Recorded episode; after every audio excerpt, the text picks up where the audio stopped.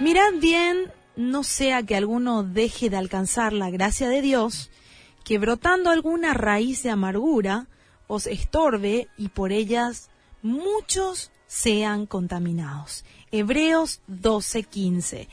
La reflexión del día la titulé Amargo.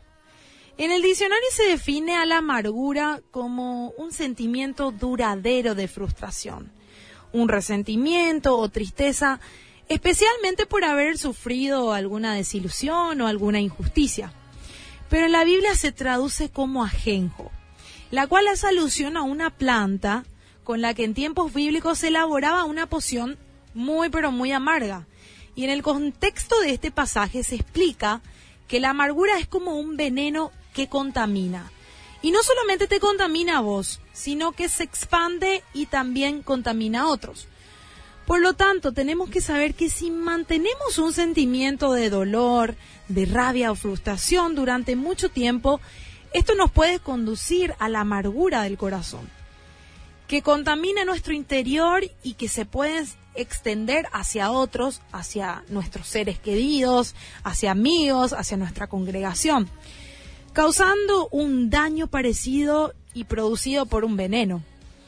Pero te tengo una súper, pero súper noticia. Y el medicamento para curar todo esto, el único antídoto eficiente para esta situación es el perdón.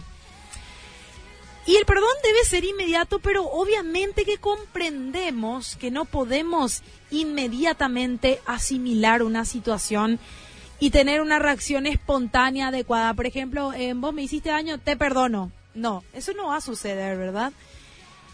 Pero lo que no debemos hacer es mantener eso en el tiempo, ese dolor, esa tristeza, ese daño, no mantener en el tiempo, demorando en cerrar etapas frente a algo que inmediatamente debemos llevar a la oración, porque sabemos que nosotros no podemos combatir con esto, que nuestra carne nos dice no perdones, nos hace recordar de los malos momentos, cuando lo que tenemos que hacer es llevar todo en oración, con oración y súplicas, y pedirle al Señor que nos ayude a poder superar esa situación difícil.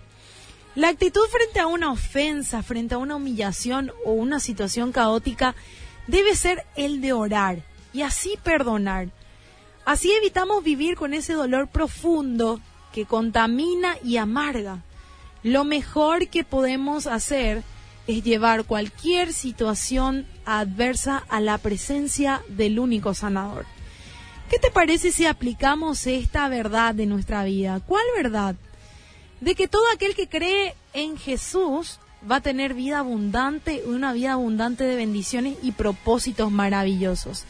Así que mi querido Neyente, yo te animo a que dejes atrás hoy la amargura y abras tu corazón a las promesas y a todo lo que el Señor te quiere dar.